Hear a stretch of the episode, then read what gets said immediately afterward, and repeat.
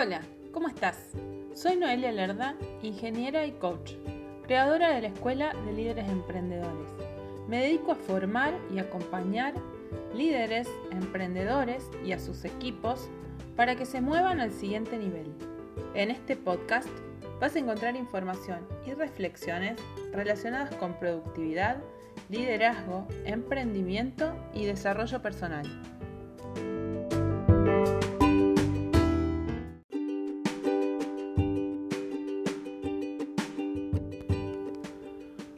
Voy a saltar al tema de la productividad y voy a intentar ser lo más práctico posible dentro de lo que es un audio y para no extenderme tanto. Te voy a contar algunos tips para organizar tu agenda y un paso a paso para decidir qué poner y qué no. Parece descolgado de los temas anteriores, pero te prometo que ninguno de estos temas está completamente desvinculado de los otros. De a poquito, si me seguís en este podcast, vas a ir encontrando un hilo conductor o una relación entre los diferentes temas que te voy a ir planteando. Por lo pronto, ¿cómo pensás que se vincula el tema de la organización de la agenda con hábitos, toma de decisiones y desarrollo personal? Estoy convencida que nuestra habilidad para organizarnos y volvernos más productivos o productivas nos ayuda a conseguir tiempo para conocernos, hacerle espacio a hábitos positivos en nuestro día, para detenernos a pensar para ser más estratégicos y para enfocarnos en lo que realmente importa.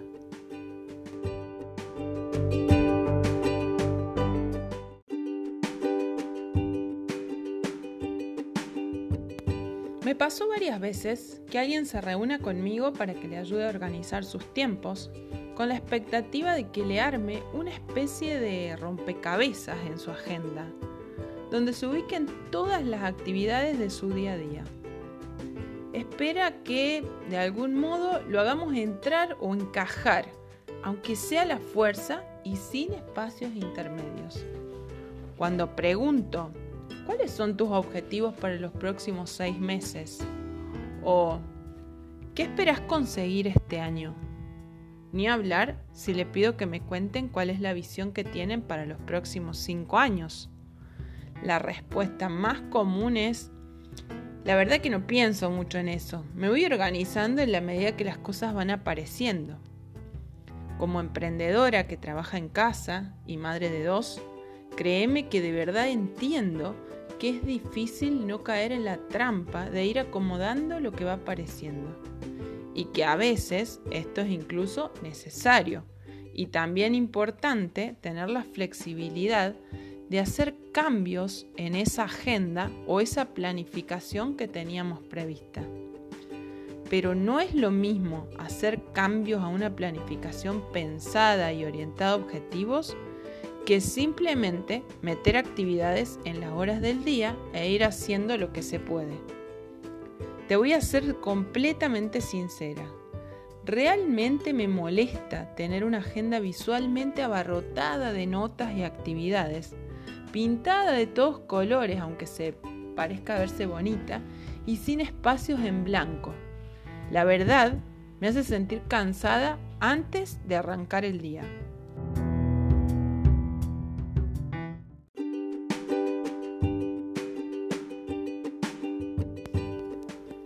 Con esto no te estoy diciendo que mi día a día no está casi completo de actividades y que si las anotara todas en mi agenda no se vería de ese modo. Simplemente no creo que sea productivo manejar una agenda que se ve así. En algún momento yo asociaba la productividad al hecho de estar siempre ocupada y de tener una agenda llena. Pero desde hace un tiempo adopté otro modo de organizarme, otro modo de pensar la productividad y encontré que así me resulta mejor. En mi agenda, ya sea papel o Google Calendar, solo tengo tres tipos de información. Los recordatorios, los deadlines o fecha límite de cumplimiento de los paquetes de trabajo que ya te voy a contar qué son, y tiempos agendados con otras personas como clases, sesiones o reuniones. los paquetes de trabajo son una herramienta de la gestión de proyectos. En definitiva, son un grupo o conjunto de actividades más pequeñas que combinadas nos llevan a un resultado específico al que se puede asignar una fecha de cumplimiento y unos recursos para realizarlo.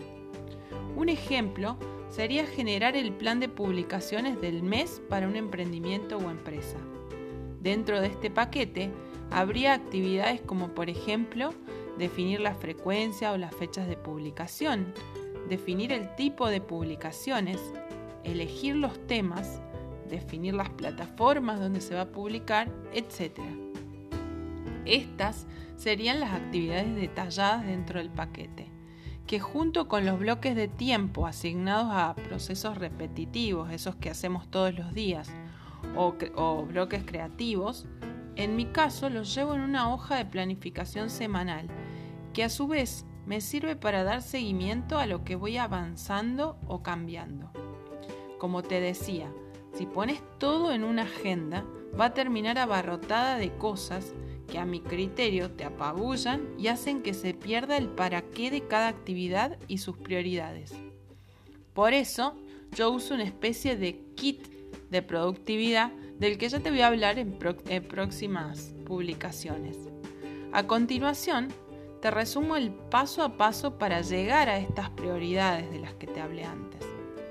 Para que la aplicación de estos pasos sea más efectiva, necesitas tener definidos primero tu visión de largo plazo y mediano plazo, ese norte o estrella polar y el faro de los que te hablé en uno de los episodios anteriores. Considerando esto, uso lentes cinco pasos. Número 1. Escribir entre 3 y 5 objetivos para los próximos 3 meses. Chequear que cumplen el criterio SMART, es decir, específicos, medibles, alcanzables, relevantes y temporales. Paso número 2.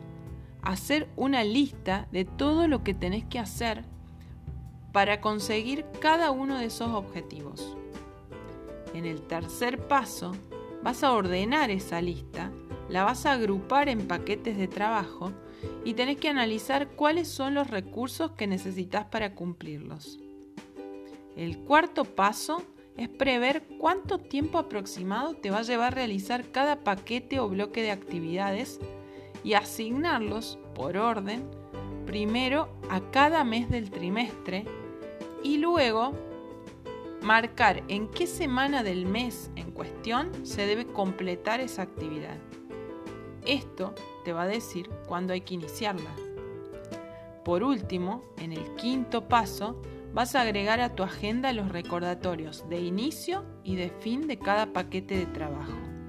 El resto de la información debe estar en otro lado. Esto que te decía que uso un kit de productividad y que ya te voy a contar en otro episodio, porque no puedes tener una agenda tan llena de información.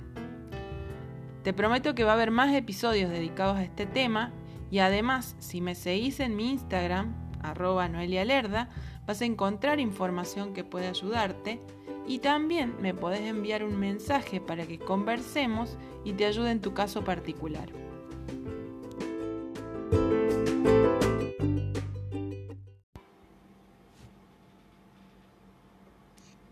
Hola, hola, muy buenas noches ¿Cómo estás? Buenos días. Bienvenida a este canal. Buen día, ¿cómo estás Tatiana? Muchas gracias, gracias por la invitación con todo el gusto y para nosotros es un honor, por supuesto, tenerte el día de hoy aquí para hablar de este tema tan interesante que nos aplica a todos en todo momento de la vida. Pero bueno, Noelia, ah, ah no, ya también, ¿estás en dónde? Cuéntanos primero dónde estás.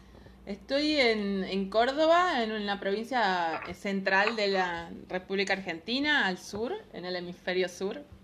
Eh, están en otoño, ¿cierto? Estamos en otoño, eh, ya empezó el invierno en realidad. Hace dos días, cinco días empezó el invierno, estamos fríos. Sí, es cierto. Bueno, pero no es tan frío. ¿Cuánto está en temperatura?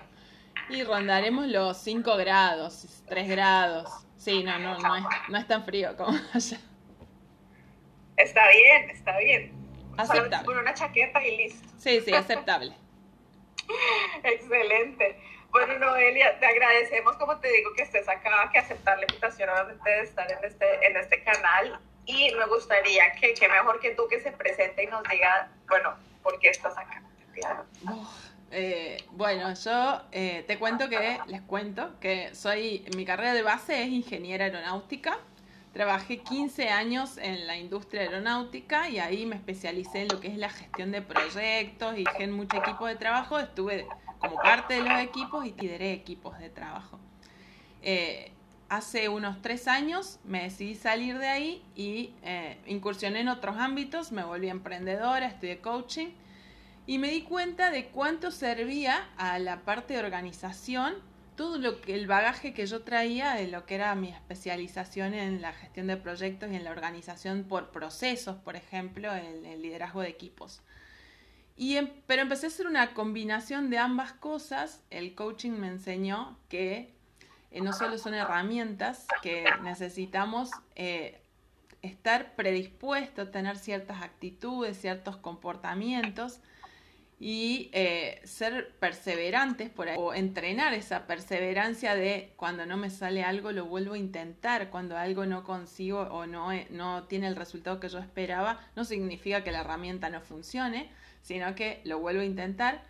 Y bueno, hice una combinación de todo esto y ahora me dedico a acompañar eh, personas, empresarios o emprendedores o líderes a eh, encontrar su equilibrio de vida, a organizarse, a generar herramientas propias, a, desarrollar habilidades, también a encontrar cuáles son esas habilidades que necesitan desarrollar y eh, para encontrar un equilibrio en su vida, para que no todo sea trabajo, si queremos ser exitosos en el trabajo, sino que, porque si no después llegamos a casa y tenemos toda una vida ahí que nos está reclamando, pero ya agotamos nuestras energías, ya agotamos nuestro tiempo, el día tiene 24 horas para todos, como hablábamos hace un rato con vos, todos tenemos las mismas 24 horas y en esas 24 horas tenemos que aplicarle a todos los aspectos de nuestra vida. No, puede, no, no podemos eh, hacer foco solo en uno. Y bueno, para eso eh, hay que usar ciertas herramientas, eh, aprender ciertas habilidades y básicamente eso es lo que mi misión, ayudar a otros a encontrar eso. Por supuesto, y qué interesante, tu ingeniera, porque los ingenieros y más aeronáuticos como tú me imagino que son súper cuadriculados, es decir, y, más que gestión de proyectos, que nosotros, yo lo digo porque yo estoy estudiando la maestría en gestión de proyectos que, que son aquí súper todo es controlado, los tiempos, el presupuesto, absolutamente todo, entonces es rígido, es absolutamente cuadriculado el tema, entonces bueno, interesante que estés hablando de este tema, Noelia, y gracias, como te digo nuevamente, por estar acá. Y lo que tú dices es totalmente cierto. Hablar de productividad es sumamente importante y no me refiero a últimamente, de hace un año o dos años para atrás, sino me refiero a, en todo momento es importante ser productivos y lo que tú dices, pues digamos, al menos lo digo yo y yo sé que muchas personas que nos ven en este canal tienen muchísimos roles en esta vida, es decir, nosotros, por ejemplo, en mi caso yo soy estudiante, como te das cuenta, yo soy madre, soy esposa, eh, tengo pues obviamente mi trabajo y pues digamos en estos momentos estoy trabajando también con mi emprendimiento, entonces son infinitos los roles que nosotros tenemos y lo que tú dices es totalmente fundamental. No podemos descuidarlos, ninguno, ninguno, porque yo no me puedo dar el lujo de que me vaya mal en mis notas de la maestría, no me puedo dar el lujo de que me vaya mal en el trabajo, pero tampoco es justo para mi familia de que los desatienda. Entonces, sí, las 24 horas del día eh, los tienes que rendir para absolutamente todo y para nosotros mismos. Eso, justo te estaba por decir, y siempre que queda para el último, nosotros mismos. Y en realidad si hay algo que aprendí y que y golpeándome realmente fue que uno se tiene que poner primero y no por egoísmo, sino porque cómo uno puede servir a los demás, cómo uno puede ser útil a todo ese entorno con el que interactúa permanentemente si, si uno no está bien y no sabe y no, y no se puede organizar para conseguir sus propias metas. y no sabe cuáles son sus propias metas, que es lo que ocurre muy seguido, ¿no? Que a veces ni siquiera sabemos qué es lo que queremos y por eso vamos para un lado, para el otro, para un lado, para el otro. Así que... Por supuesto, mira que eso que tú estás diciendo, esa ah, como, como esa filosofía, yo la vine a entender hasta cuando hice un curso hace muchísimos años de mm, como de primeros auxilios, aunque no se llamaba primeros auxilios en esa época y es que si tú estás en una emergencia, la primera persona que debes atenderte es a ti mismo y salvarte a ti mismo, porque si tú no te salvas a ti mismo, no vas a poder atender ni ayudar al otro. Exacto. Y para mí era difícil como madre pensar en eso, porque yo decía, yo cómo voy a atenderme primero a mí, voy a dejar a mi hijo que lo tengo al lado sin atender. ¿Sí? Exacto. Pero no, porque puede que tu hijo sobreviva, pero si tú no estás ahí, ¿cuánto tiempo le va a quedar a esta persona, a esta personita que depende totalmente de ti si tú no estás al lado? Entonces ahí fue cuando entendí y dije, oh my God, tienes razón. Y yo lo entendí, como dices tú, también a los golpes. Yo, eh, al principio como que me, me, costaba, yo decía, no, esto no es cierto. Y, pero sí es. Sí, particularmente a las madres nos cuesta mucho, mucho entender eso. Eh, eso que vos estás diciendo es el mismo ejemplo de cuando uno sube en avión y la azafata le explica cuál es el procedimiento de seguridad. Dice, si se caen las mascarillas, usted primero se pone la suya y después le ayuda al de al lado a ponérsela, sea su hijo, sea quien sea. Porque es cierto, si yo, como vos decís, yo le pongo primero a mi hijo y no me alcanza a mí el oxígeno y me desmayo, voy a poder ayudar.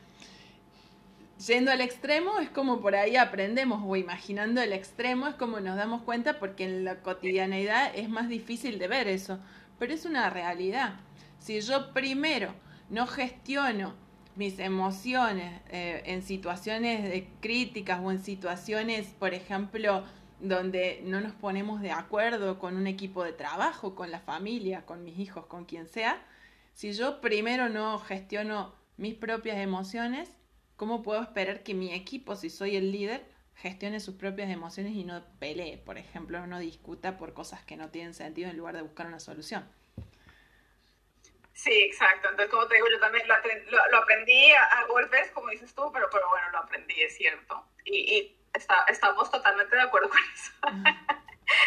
pero entonces, bueno, comencemos a definir por qué mentalidad productiva, por qué lo de la mentalidad, porque no solamente, no sé, herramientas o tips para la productividad, no sé, por qué mentalidad. Bueno, esto también lo aprendí un poquito a los golpes, porque como vos decías al principio, esto de uno, los ingenieros en la facultad nadie nos enseña las cuestiones blandas. Eh, aprendemos a ser bastante estrictos y bastante cuadriculados, es cierto. Todo tiene que tener un orden y eso tiene una utilidad fantástica porque uno se vuelve, en la gestión de proyectos también, porque uno se vuelve metódico en muchas cosas y por supuesto tiene control de muchas cosas, pero a la hora de la realidad, acá en Argentina decimos a la hora de los bifes, eh, uno trabaja con personas.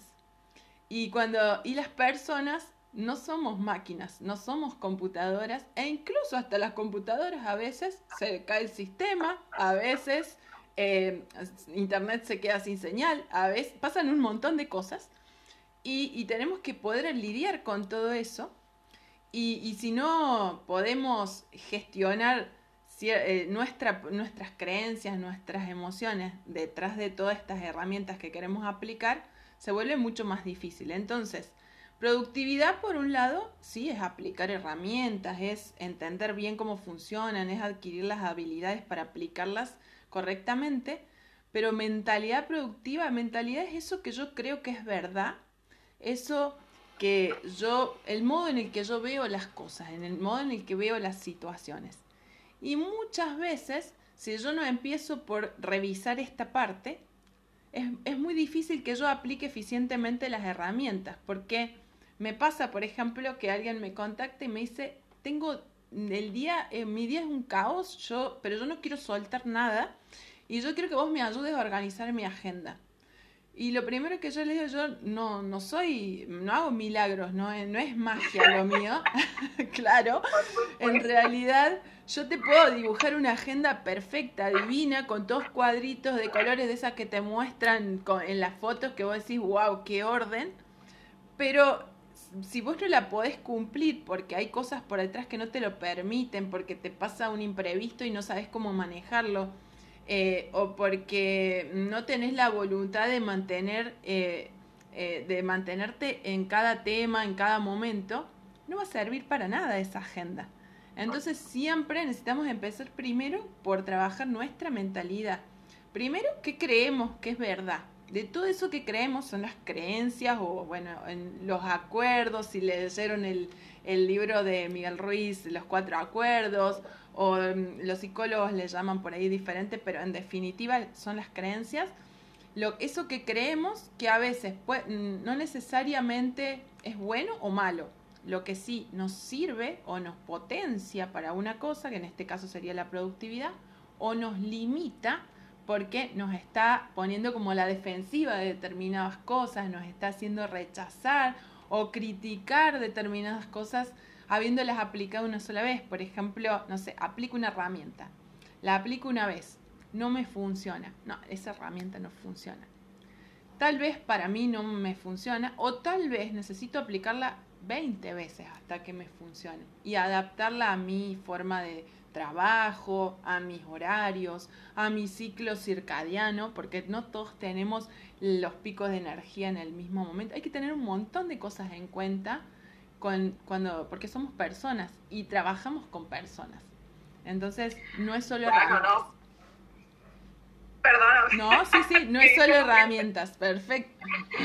No, por supuesto. Sí, es, es diferente que a mí me digan para qué sirve un martillo y me digan para qué sirve el taladro y un montón de cosas y finalmente yo digo, ah, no, pero yo realmente de, de eso, no, no, es que sea muy hábil utilizando eso, entonces yo mejor contrato a alguien o le digo a otra persona que, que me ayude a lo que tú dices, a que sea yo misma la que mire la importancia de saber cómo se utiliza, para qué se utiliza, en qué momentos se utiliza, en qué momentos no se utiliza y cómo me sirve más a mí o cuál de pronto es el mejor martillo para mí, porque puede que existan diferentes tipos de martillo, que existan diferentes tipos de taladro entre otras muchas cosas, Tal cual, eh, y herramientas para productividad es infinita la cantidad, o sea, yo sigo descubriendo, porque es un tema que me apasiona, así que yo todo el tiempo estoy incorporando, cada vez que descubro una herramienta nueva o alguna técnica nueva que alguien propone, lo que hago es implementarla en mí misma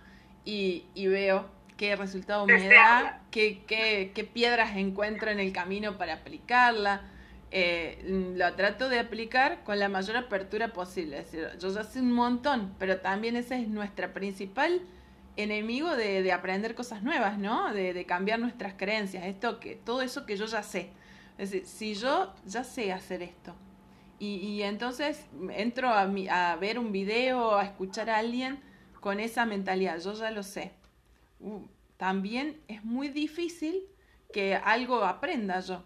Y por ahí pasa bastante con la gente que se considera ordenada y que a veces puede ser que sea incluso hasta más ordenada que yo en algunas cosas. Pero ordenado no significa productivo. Si bien ser ordenado le ayuda a la productividad, pero no significa productivo. Porque uno puede ser súper ordenado en cosas que no me hacen avanzar, no me llevan a ningún lado, no mueven la aguja, como decimos en, en los proyectos, por ejemplo. Yo realmente me considero muy poco organizada, pero me, me, parece que, me parece que soy muy productiva y eficiente con el tiempo que manejo. Entonces, ah, esa, esa, es mi forma de verlo. Sabrá Dios qué pensarán nosotros, pero, pero al menos para mí, a mí me funciona muchísimo y yo también soy una aliada número uno de utilizar herramientas que te ayuden, de, de, de estar organizados más en tiempo que en espacio. Digamos, yo en espacio a veces no soy muy organizada, en tiempo sí pero de, de, utilizar todos los recursos que uno tenga al alcance precisamente para que el tiempo que uno utilice sea efectivo. Y lo que tú dices es muy cierto, uno puede estar atareado de, de cosas y pensar que por eso está siendo productivo, pero realmente la productividad no tiene que ver con el hecho de estar ocupado haciendo cosas, porque tú puedes estar ocupado todo el tiempo haciendo mil cosas, pero no significa que eso te lleve a la productividad, es decir, bueno, cuando nosotros hablamos de productividad, empecemos ahora a definir cosas porque Excelente. eso nos va a complicar. ¿Qué, significa productividad? Volvamos un poquito para atrás entonces. Eh, decimos que somos productivos cuando estamos consiguiendo los objetivos que queremos con el menor esfuerzo posible, o sea que la mayor cantidad de objetivos con el menor esfuerzo posible. Esa es como mi, mi forma de verlo. ¿Por qué la mayor cantidad de objetivos? Y esto no quiere decir que salgamos atrás de 15 objetivos, no. Sino eh, lo que hablaba al principio, que objetivos, uno tiene objetivos laborales, objetivos personales, objetivos familiares, objetivos de crecimiento personal o de educación y, a todos hay que dedicarle su tiempo, su esfuerzo, y la idea es encontrar el equilibrio para generar logros. El problema es que muchas veces estamos, como vos decís, súper ocupados y parece que estamos siendo súper productivos porque hacemos un montón de cosas, pero si llegáramos al final del día, hiciéramos un balance de cuánto avanzamos respecto de los objetivos en cada uno de los aspectos de nuestra vida no hemos avanzado nada y eso se siente súper frustrante. O sea, al final estuve todo el día súper ocupada, no tuve descanso y no conseguí nada.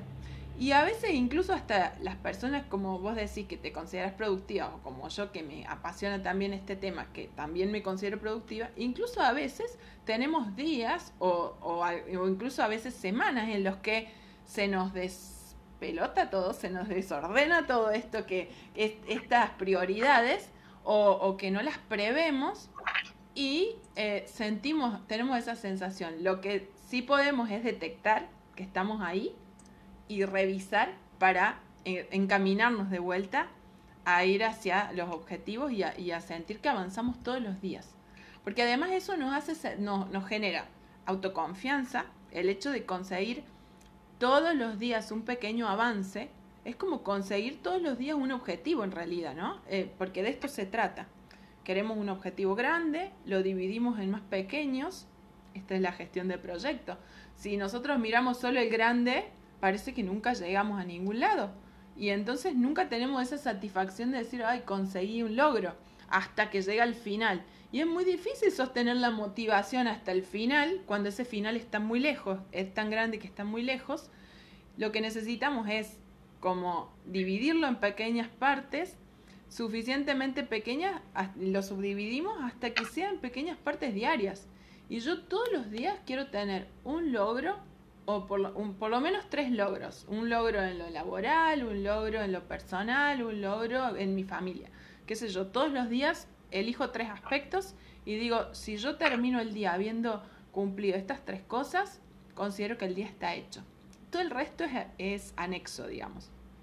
Pero para poder hacer porque eso... Igual, igual existen esas actividades que tienes que hacerlas aunque definitivamente no te aportan absolutamente nada o que hacen parte del día a día y que tú no ves, digamos, que estás avanzando, hacen, digamos, hacen parte obviamente del día a día, pero lo que dices tú es cierto, es decir, es importante que en medio de todo eso que estamos haciendo del día a día o de las cosas que no nos, no nos producen, por decirlo así, nada, que nosotros sí hagamos algo que realmente lo que tú dices nos hagan avanzar y que veamos cómo esto está llegando, digamos, a un fin, ¿cierto? Como un objetivo, a, a lograr algo el día.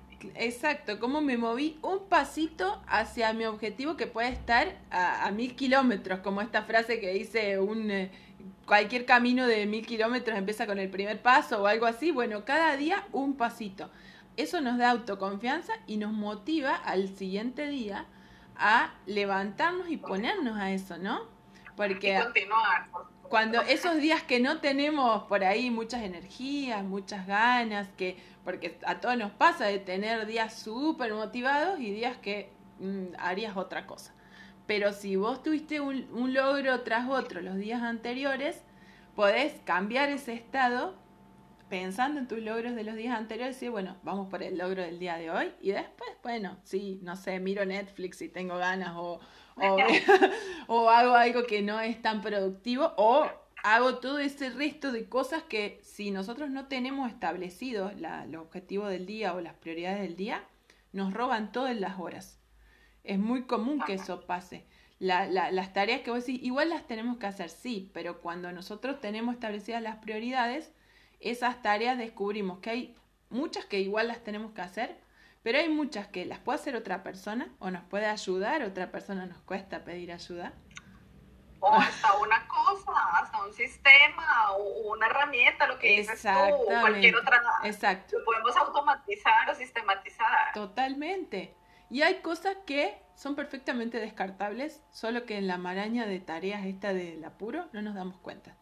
Y que pensamos que es necesario hacerlas, pero que si las, nos sentamos a analizarla al inicio del día y decimos, bueno, si se hace, se hace, si no se hace, no pasa nada, y realmente no pasa nada.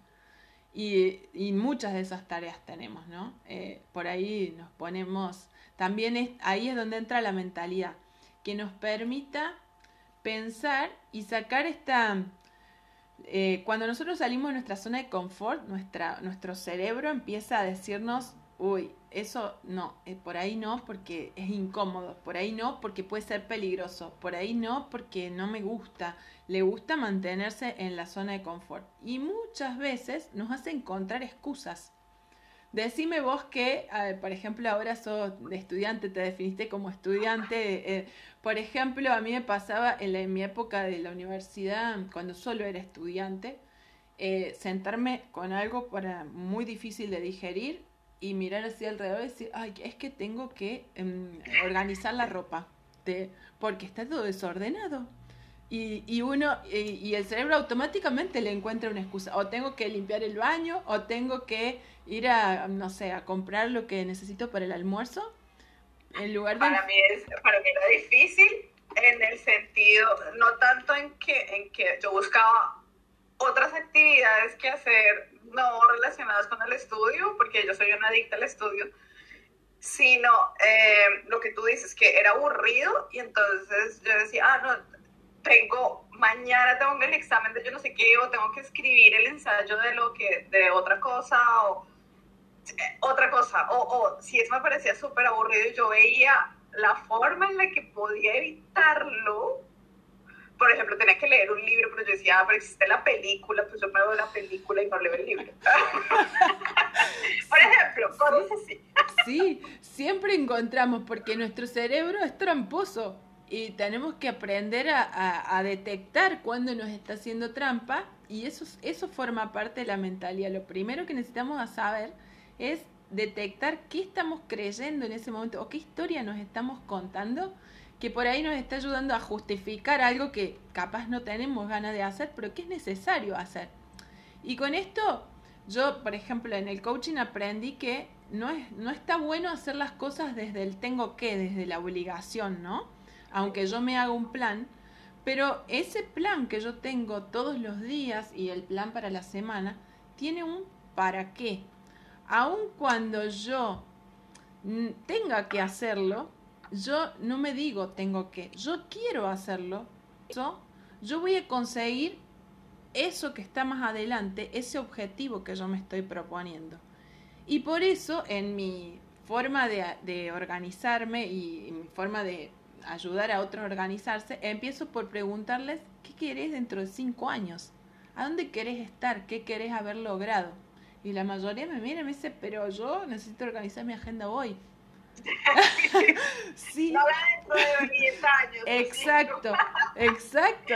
Y, pero, y parece una pérdida de tiempo, pero tomarse, no sé, a veces un día o, dos días para hacer el caminito desde lo lejos a lo más próximo, hace que lo que yo haga hoy va a tener un sentido. Y el que tenga sentido me va a agregar una motivación que por ahí un, algunos días la tengo, pero otros días me está faltando y tengo que encontrarla. Pero mira que lo que tú estás diciendo hay dos cosas que voy a rescatar. La primera que me pasó exactamente lo mismo hablando de este tema con mi hija. Estábamos hablando de hacer un planificador, bien sea mensual o semanal. Yo le dije, escoge el que quieras, pero empecemos a hacer un planificador. Y entonces eh, mirando, yo dije, hacer, hagamos algo bonito, hagamos una manualidad para que lo, tú lo tengas no sé, en una pared o algo y te guste verlo y sea. Y ella, no, no, no, mamá, vayamos a, a, a, algún lado y en una papelería o algo y compramos algo ya que está hecho, impreso y ya, yo no me voy a poner a, gastar mi tiempo, imagínate, no me queda tiempo porque ya está viendo que tiene que hacer muchas cosas. Óyeme, pero ¿cómo así?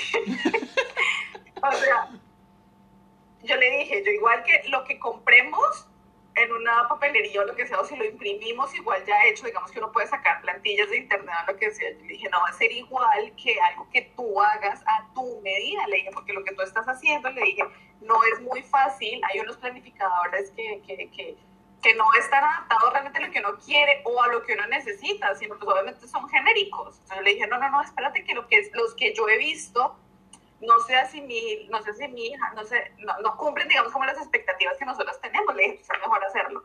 Y ella que no, mamá, que yo no tengo tiempo para eso. Y yo, espérate, o sea, no tienes tiempo para planificarte y para hacer las cosas bien. Le dije así, así lo compres ya hecho, le dije, vas a tener que hacerlo y rehacerlo porque no te va a servir. Le dije, entonces mejor comenzar desde el principio a hacerlo bien que hacerlo mal al principio y volver a recomenzar.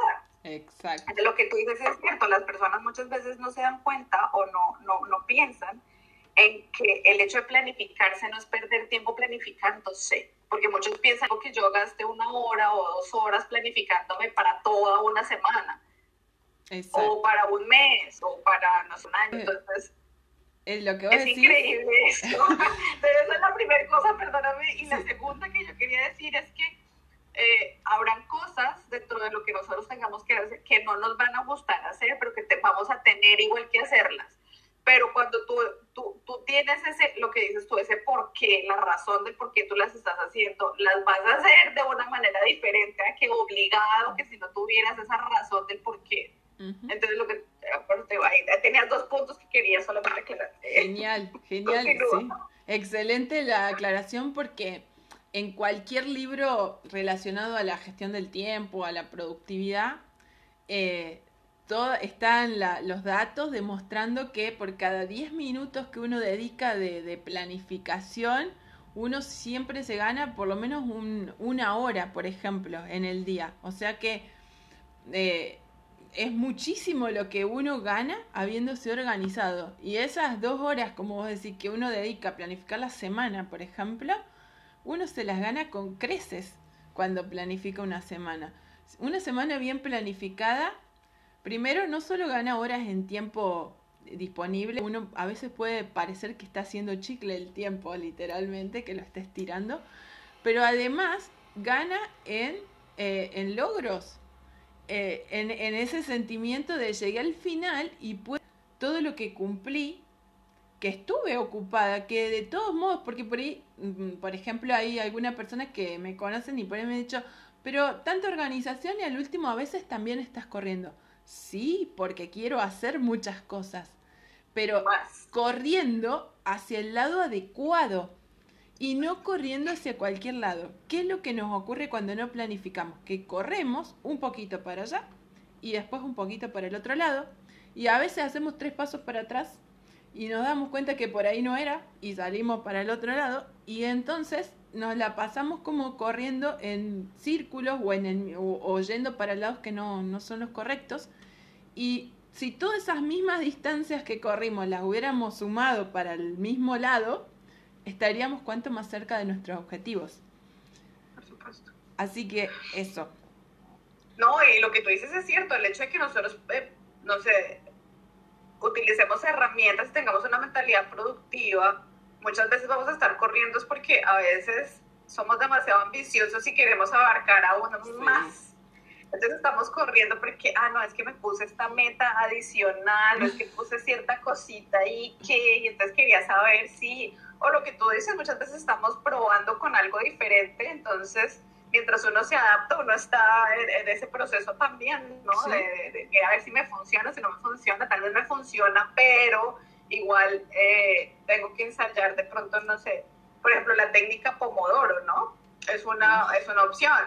A algunos les funciona y a algunos que no, definitivamente la técnica. Sí, es cierto. Todas las técnicas a algunas personas no, no le gustan, pero también yo en mi experiencia eh, no les dan suficiente chance a las técnicas o a las herramientas. Eh, entonces, en, realidad, yo creo que sí, porque generalmente, ¿cuántas veces intenta una persona? Por esto hablamos de primero mentalidad y después herramientas y productividad pura y dura. Porque la mayoría de las veces, ¿cuántas veces intenta alguien hacer, aplicar algo nuevo? Una, dos, tres veces. La tercera es la vencida, dicen. ya está, si no me funciona. Y muchas veces necesitamos un poquito más de veces intentarlo.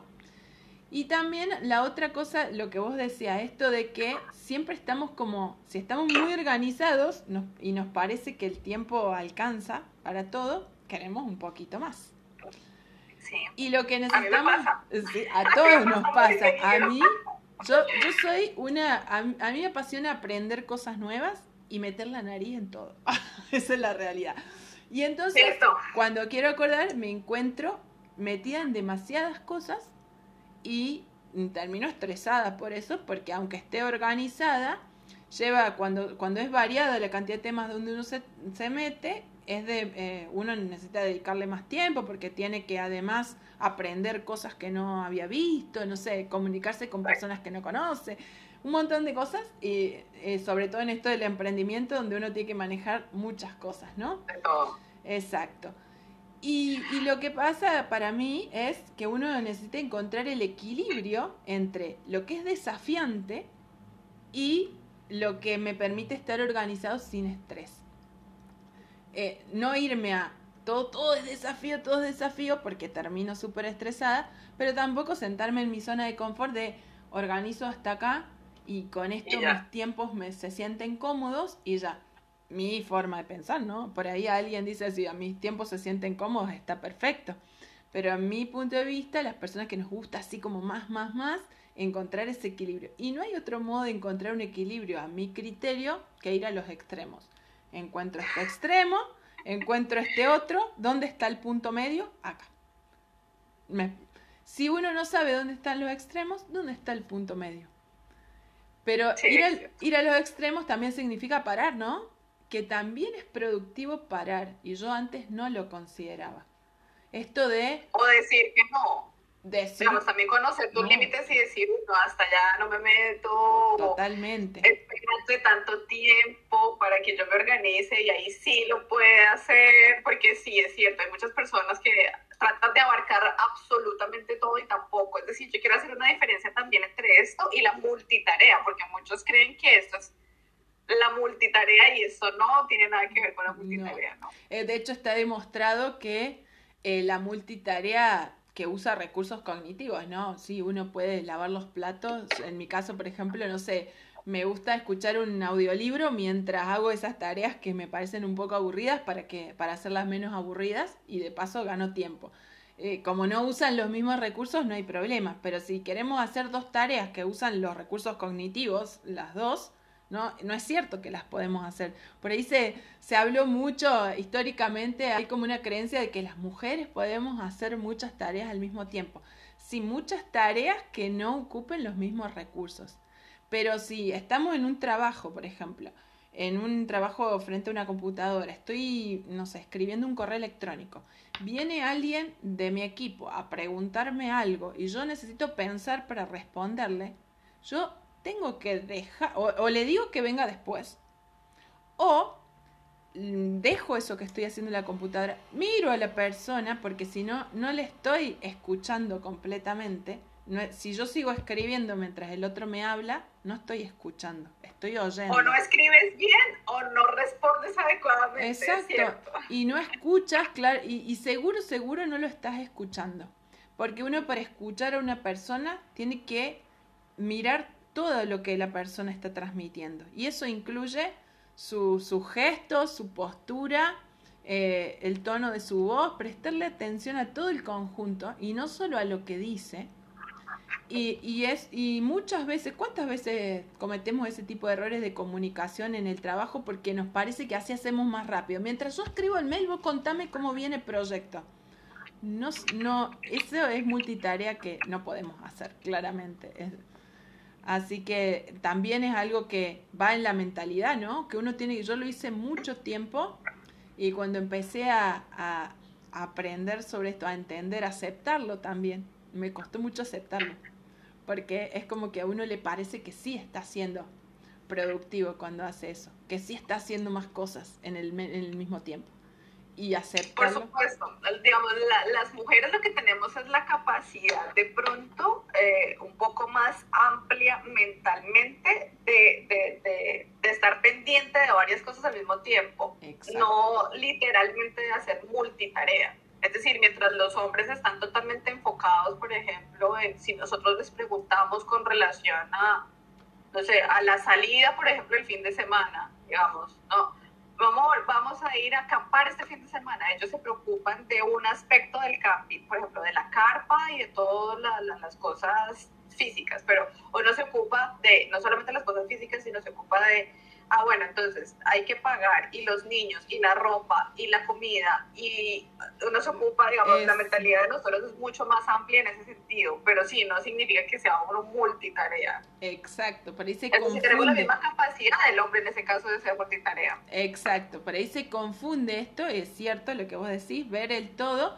Y, y, darnos cuenta que cuando estamos haciendo multitarea, lo que estamos haciendo es saltar de una tarea a la otra de, por ahí sí tenemos nosotros esa capacidad en el ver el todo de saltar más rápido de una a la otra.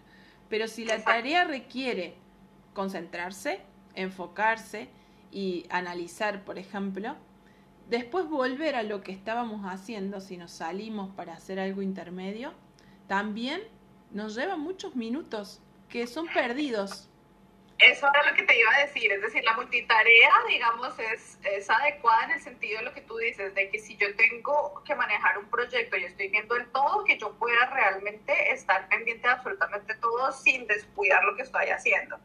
Pero el hecho de que yo esté, lo que tú dices, aquí contestando un correo electrónico, pero aquí, por ejemplo, hablando con un compañero, pero aquí hablando por teléfono, aquí, digamos, todas esas actividades no van a hacer que tú seas productivo, sino todo lo contrario, porque tú estás saltando de una tarea a la otra muy recurrentemente y eso te desconcentra. Entonces te va a tomar más tiempo concentrarte después eh, nuevamente en cada actividad. Entonces, si estás haciendo esa multitarea, no va a ser para nada productivo.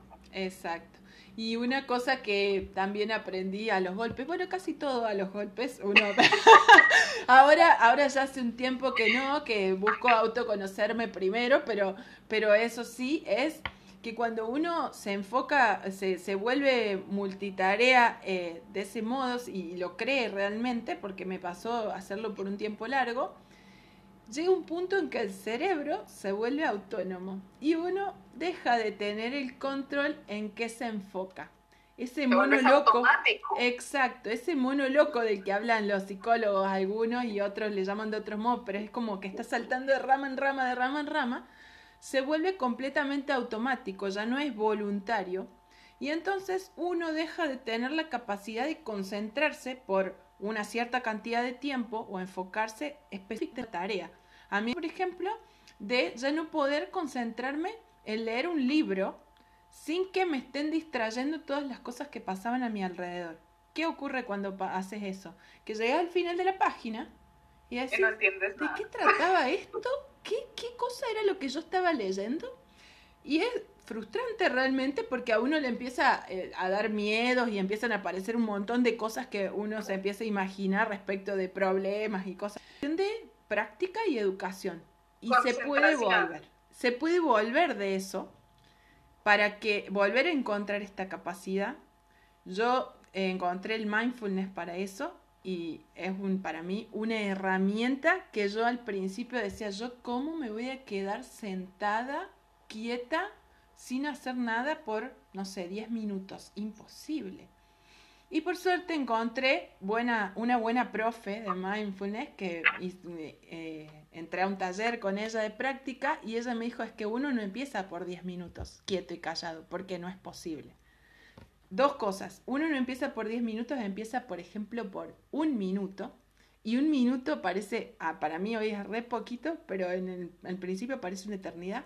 Y la otra es, no se trata de dejar la mente en blanco se trata de enfocar la mente en una sola cosa. ¿Y qué pasa? Como no podemos al principio, porque la mente busca pensar, busca pensamientos, cambiar, irse, entonces lo que nosotros necesitamos es, si se va, detectarla y traerla de nuevo. Y detectarla y traerla de nuevo.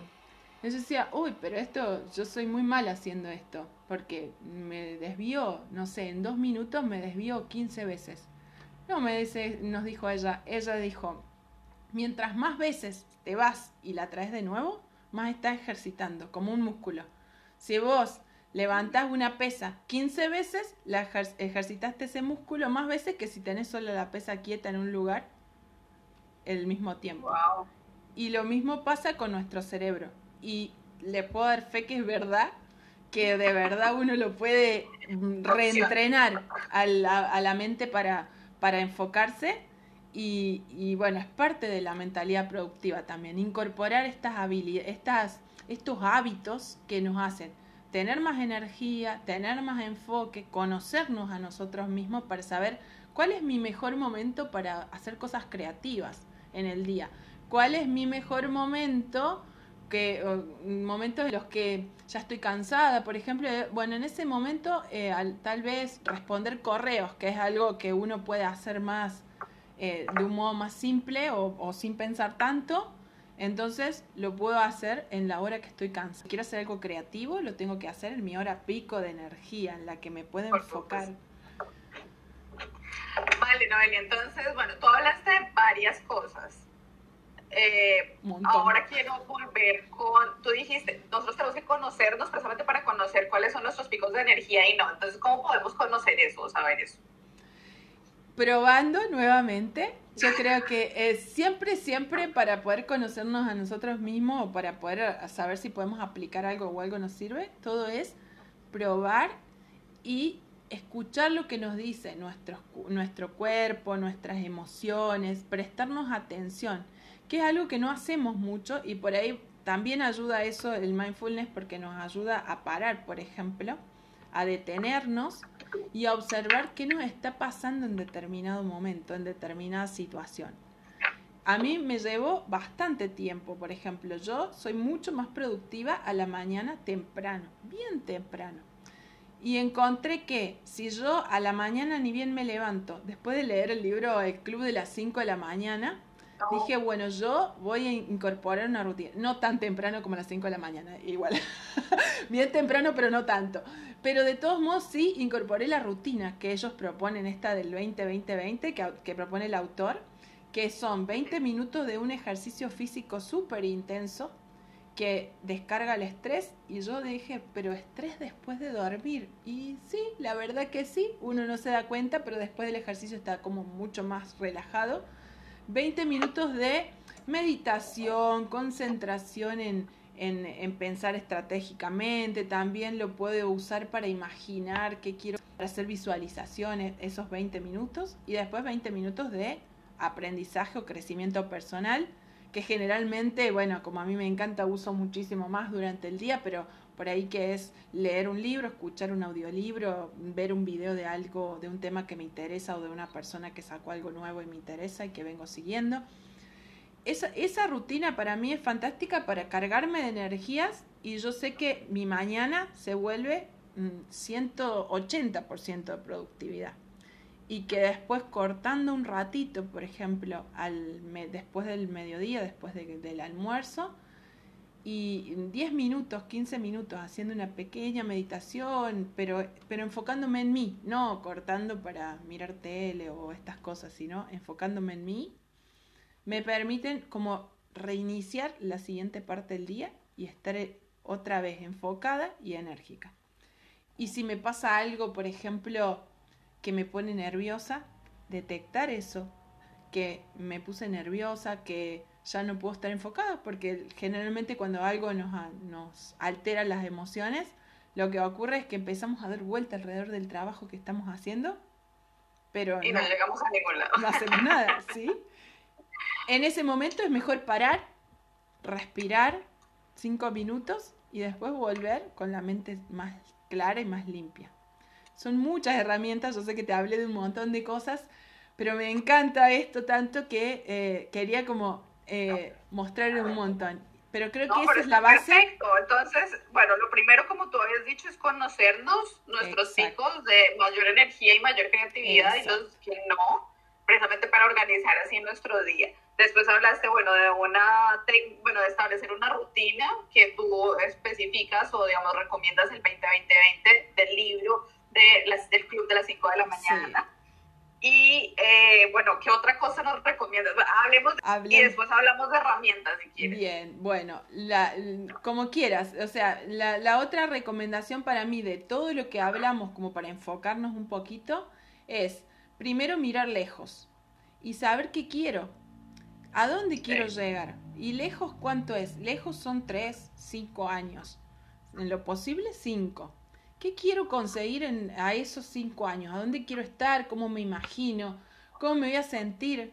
Hacer en lo posible un tablero de visión, bueno, sí, eh, ya no vamos a entrar ahí, pero es una herramienta que pueden buscar en, en cualquier lado eh, en YouTube, pero el tablero de visión es algo que nos enfoca y que además nos hace recordar todos los días, si lo tenemos a la vista, para qué hacemos lo de este día.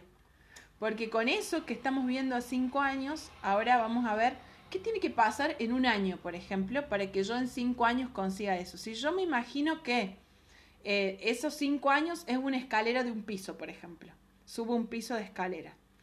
Y, y entonces el primer año será el primero, o los primeros dos escalones de esa escalera. ¿Qué tiene que pasar este año para que en cinco yo esté donde quiero estar? Y una vez que yo me imagino, ya, ya tengo unas metas un poquito más, más, más visibles, más tangibles, aunque todavía no son del todo eh, objetivas, ahora sí miro a tres meses. Y digo, bueno, en tres meses, para que yo en un año consiga estas metas, en tres meses, ¿qué necesito conseguir? Y a estos sí los tengo que definir como objetivos muy claros. En mi caso, me sirve usar la definición de objetivos SMART, que son eh, objetivo inteligente en traducción, pero son las iniciales de específico, medible, alcanzable, relevante y temporal. Cuando yo termino de escribir un objetivo, tiene que pasar por un checklist que cumpla esas cinco cosas.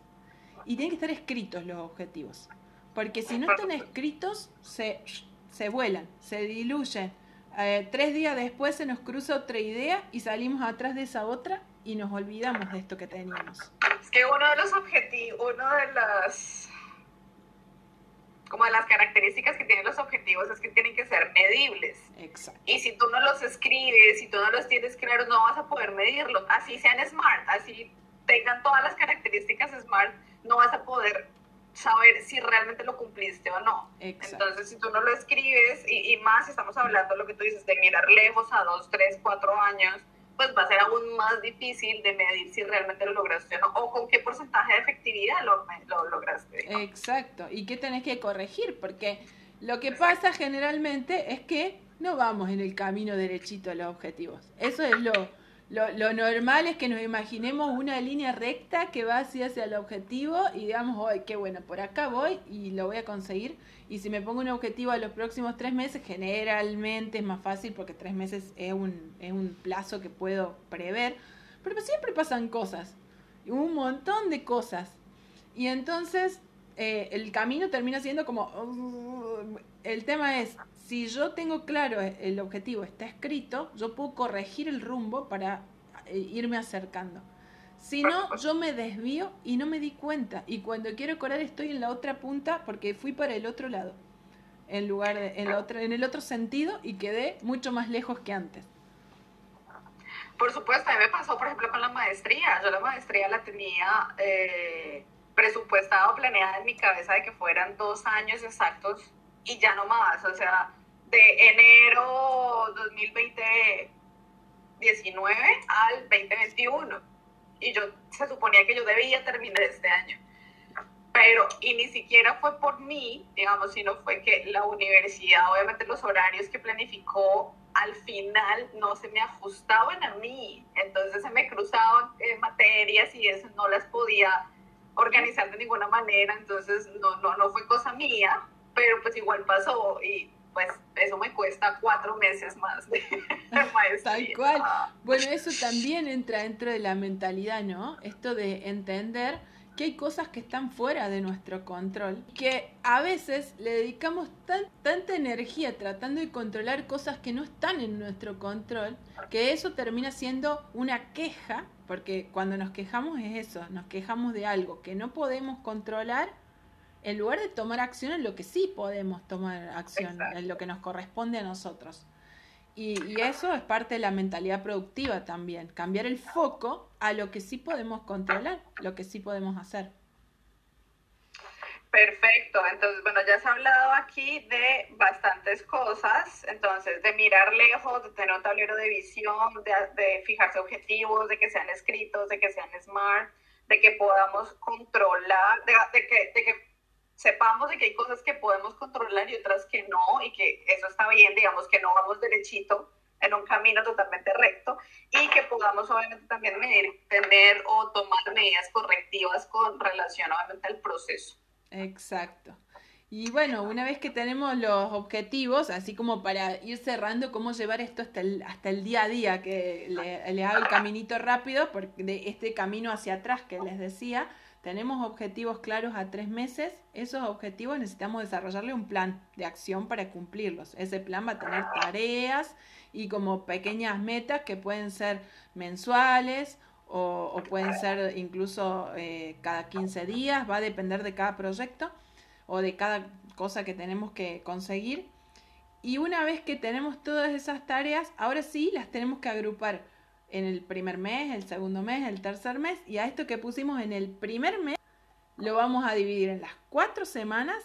Siempre vamos como dividiendo ese pedacito y lo volvemos a subdividir, ¿no?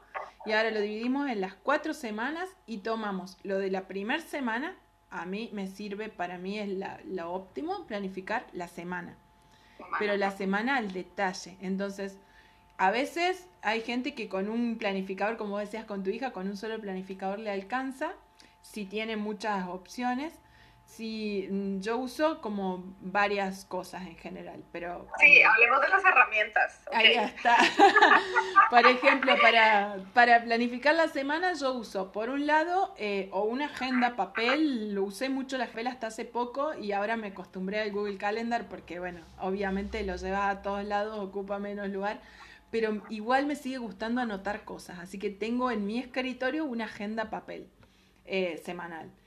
Y eh, en esa agenda yo pongo eh, recordatorios de reunión, de por ejemplo, cosas que tengo que entregar y que tienen una fecha límite, fechas límite de cosas que se tienen que cumplir y las reuniones.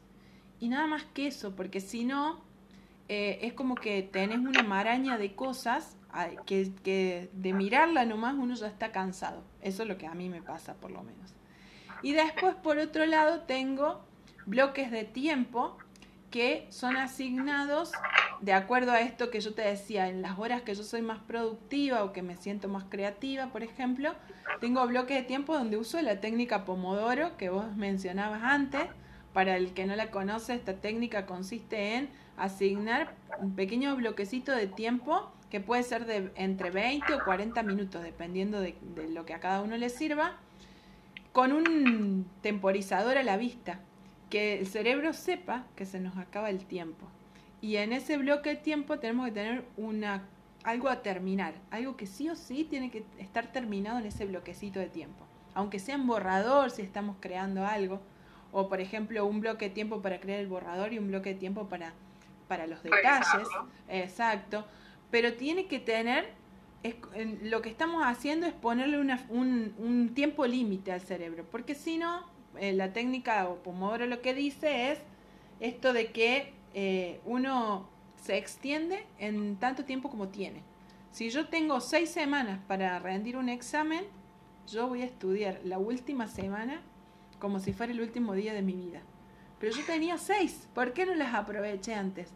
Porque se me cruzaron un montón de excusas y en la última ya no tengo nada de excusas, que el cerebro dice, acá hasta acá llegamos, sí o sí hay que cumplir con esto. Lo que estamos haciendo con Pomodoro es trasladarle a antes esa, esa sensación de limitación. Y mm, eso también funciona muchas veces, no únicamente para planificarnos de esta manera, sino por ejemplo cuando estamos en nuestro trabajo o en el estudio. Por ejemplo, los chicos que ahorita tenían que estudiar virtualmente es darle tiempo al descanso también para que descanse, porque tú tienes un tiempo productivo y un tiempo de descanso. Tiempo productivo, entonces le das oxigenación también al cerebro de que no esté solamente en una sola tarea dedicado por largas horas, porque esto es, dedicas productivamente a algo, luego descansas, te dedicas productivamente, descansas y así para que el cerebro se refresque y así esté siempre, eh, digamos, en la misma, casi que en la misma... Curva de energía y de productividad. Y a eso lo puedes ver desde dos puntos de vista. Por ejemplo, también me pasó con los chicos ahora, y para los niños, por ejemplo, o cuando uno está haciendo una tarea que no tiene ganas de hacer, que sería más o menos la, la situación, porque a veces ellos prefieren ir a jugar con su PlayStation o con sus cosas, y entonces eh, eh, le estás dando un una expectativa de que cumplido eso, van a poder tomar ese descanso y van a poder conseguir, y lo mismo nos pasa a nosotros con tareas que no nos gustan tanto, decir, bueno, si yo cumplido este tiempo y ese objetivo en este tiempo, yo sé que voy a tener mi descanso, entonces lo, voy a tomar. Y en, otro, en el otro caso... el, premio, ¿no? Exacto, el premio. Y en el otro caso, que es cuando algo nos gusta tanto que podemos estar tres horas, cuatro horas y no levantarnos de la silla y, y no darnos cuenta, estamos obligándonos a cortar porque aunque nos apasione lo que estamos haciendo, igual necesitamos un corte y un descanso, un respiro, enfocarnos un ratito en la respiración, en salir afuera, por ejemplo, no sé, en tomarnos un café y después retomar con la mente un poquito más fresca, aunque sea que nos guste mucho lo que estamos haciendo. Así que yo creo que hay dos formas, beneficios desde los dos aspectos, como vos decís. Sí, sí, no, por supuesto. Listo, entonces continuemos. Bloques de tiempo, agenda Pomodoro, ¿qué más? Eh, y una cosa que a mí me ayuda bastante es usar, por ejemplo, en, lo, que es los pendientes, que generalmente son estas cosas que por ahí no hacen a ningún proyecto específico, que no son algo que siempre dejamos ahí en un costadito esta cantidad de tareas que tenemos que hacer. A mí me gusta usar eh, la, por eso ven una pizarra acá atrás. Bueno, esta no está organizada porque ahora estuve haciendo lluvia de ideas en realidad, pero si no, una pizarra como esta o un tablero en Trello o en Asana, hay varias herramientas digitales, con la técnica, la herramienta Kanban, que en definitiva son cuatro, tres columnas. Eh, yo uso una más, ya les cuento para qué, pero son tres columnas. Una columna donde yo pongo todo lo que tengo que hacer en la semana y uso post-it, por ejemplo, o en las herramientas... Eh, exacto, en las herramientas digitales también, el equivalente, se uno agrega como notas donde dice todo esto tengo que hacer en la semana, las prioriza y después en la medida que las va tomando para hacerlas, las pasa a la segunda columna que será en proceso y cuando las tiene terminadas las pone en la última columna que serían las tareas cumplidas. ¿Qué nos, qué nos facilita esto? Primero, si iniciamos la semana con todas esas cosas, además de lo que ya tenemos planificado, podemos ver que estamos siendo, por ejemplo, demasiado ambiciosos y que no hay modo de que cumplamos todo eso. Y entonces nos va a permitir sentarnos a pensar de todo eso, qué tiene prioridad y qué otra y qué cosas voy a dejar para la próxima. Esa es mi cuarta columna o una abajo que yo le pongo que todo lo que se me va ocurriendo va terminando ahí para que no me lo olvide. En algún momento lo voy a tomar pero no va a ser esta semana. Entonces, lo que voy a hacer esta semana va a estar priorizado y va a ser coherente con las 24 horas del día que tengo y con todo el resto de las cosas que hago. Y al final de la semana voy a poder ver qué de todo eso cumplí y voy a medir. Por un lado voy a medir, como decís vos, que es imposible saber si cumplí cosas si no las mido. Entonces voy a decir, tenía 15 pendientes y ahora tengo 3. Cumplí 12, wow. Y la otra es, me voy a sentir mucho más aliviado porque me voy a